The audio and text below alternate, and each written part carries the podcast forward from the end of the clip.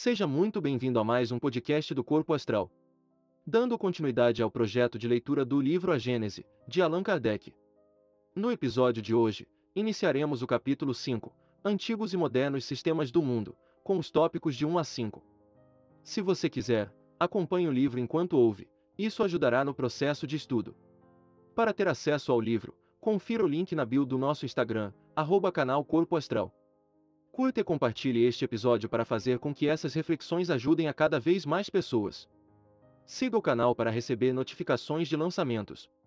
Sem mais delongas, vamos ao conteúdo. Capítulo 5 Antigos e Modernos Sistemas do Mundo. Tópico 1 A primeira ideia que os homens formaram da Terra, do movimento dos astros e da constituição do universo, há de a princípio ter se baseado unicamente no que os sentidos percebiam. Ignorando as mais elementares leis da física e as forças da natureza, não dispondo senão da vista como meio de observação, apenas pelas aparências podiam eles julgar. Vendo o sol aparecer pela manhã, de um lado do horizonte, e desaparecer, à tarde, do lado oposto, concluíram naturalmente que ele girava em torno da Terra, conservando-se esta imóvel. Se lhes dissessem então que o contrário é o que se dá, responderiam não ser possível tal coisa, objetando: Vemos que o Sol muda de lugar e não sentimos que a Terra se mexa. Tópico 2. A pequena extensão das viagens, que naquela época raramente iam além dos limites da tribo ou do vale, não permitia se comprovasse a esfericidade da Terra. Como, ao demais, haviam de supor que a Terra fosse uma bola. Os seres, em tal caso, somente no ponto mais elevado poderiam manter-se, supondo-a habitada em toda a superfície, como viveriam eles no hemisfério oposto, com a cabeça para baixo e os pés para cima? Ainda menos possível houver aparecido isso com o movimento de rotação.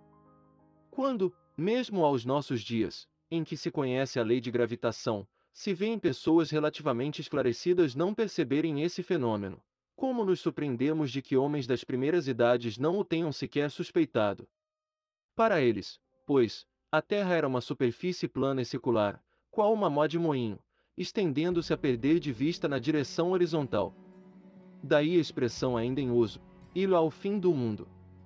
Desconheciam-lhe os limites, a espessura, o interior, a face inferior, o que lhe ficava por baixo. Nota de rodapé. A mitologia hindu ensinava que, ao entardecer, o astro do dia se despojava de sua luz e atravessava o céu durante a noite com uma face obscura. A mitologia grega figurava puxado por quatro cavalos o carro de Apolo. Anaximandro, de Mileto, sustentava, ao que refere Plutarco, que o Sol era um carro cheio de fogo muito vivo, que se escapava por uma abertura circular.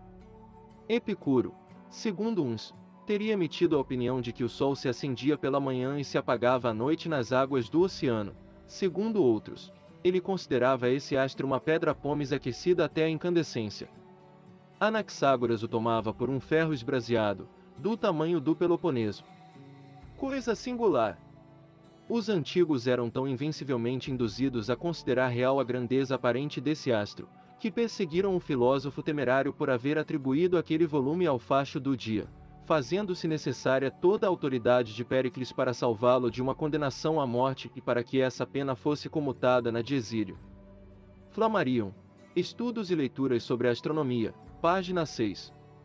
Diante de tais ideias, emitidas no quinto século antes de Cristo, ao tempo da maior prosperidade da Grécia, não devem causar espanto aquelas que os homens das primeiras idades faziam sobre o sistema do mundo. Voltando ao texto. Tópico 3.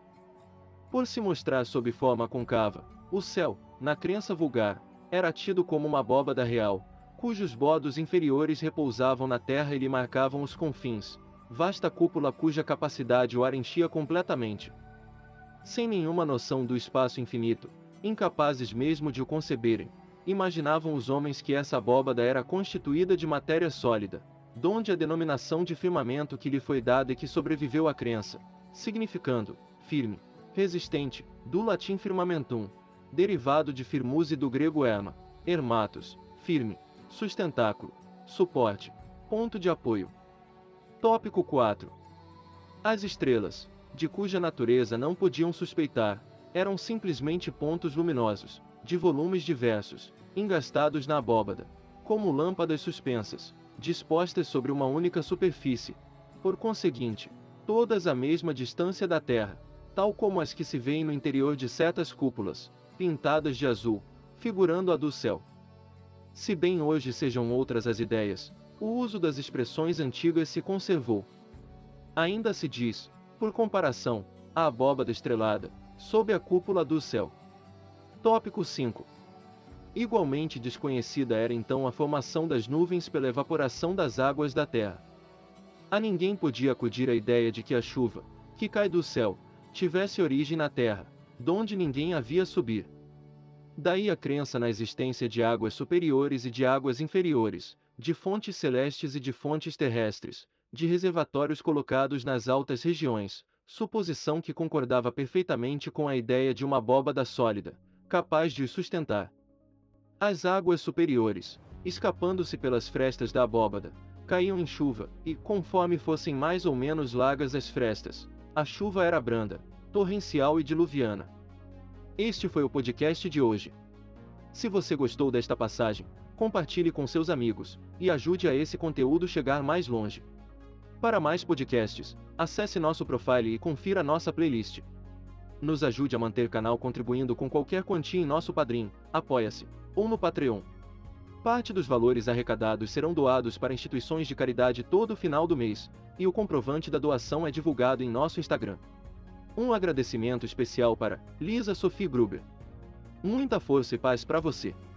Até o próximo episódio.